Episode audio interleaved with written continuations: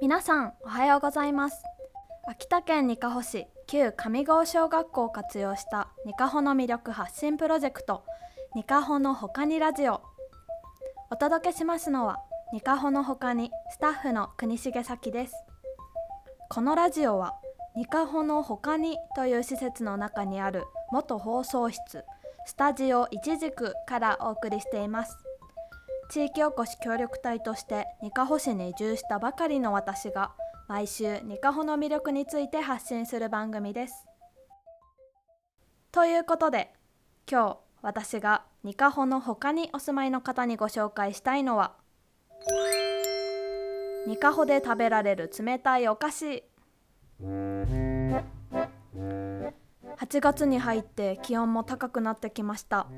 暑い日には冷たいものが食べたくなりますよね。ということで今回はにかほ市で楽しめる冷たいお菓子をご紹介したいと思います。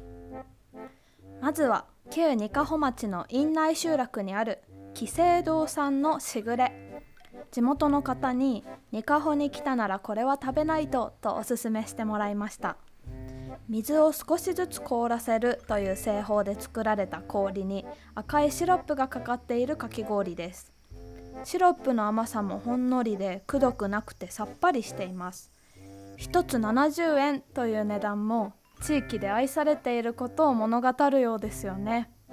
サイダーや牛乳をかけて溶かしながら食べるというアレンジも楽しめるそうなので是非いくつか買って帰ってみてください。続いては二カ穂駅徒歩5分の横山商店さん。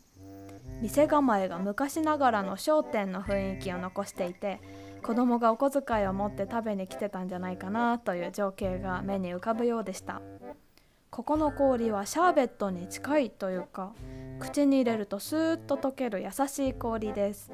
私はいちごミルク味を注文したんですがミルクシロップが優しい甘さでとってもおすすめです。続いてはソフトクリームを3つご紹介。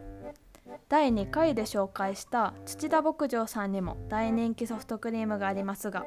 他にも二カ穂駅前にある松永菓子舗さんではバニラチョコミックスの味から選べる定番ソフトクリームが楽しめます。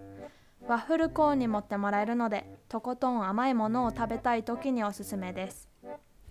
道の駅ネムの丘ではいちじくソフトが食べられます。ニカホ市が産地として知られるイチジクを使っていて果肉のつぶつぶとした食感も楽しめます。最後はジェラートの紹介。国道7号線沿いにあるニカホ陣屋という施設の中にあります。高原ビラさんには人気のジェラートがあります。野菜やフルーツを使っている15種類くらいの味があって選ぶのに困るほど充実のラインナップです。手作りされたジェラートは自然な甘さが魅力です。ぜひ皆さんもニカホにある冷たいお菓子をはしごしに遊びに来てください。ということで今週ニカホの他に向けてお届けしたのはニカホ市で食べられる冷たいお菓子でした。来週もお楽しみに。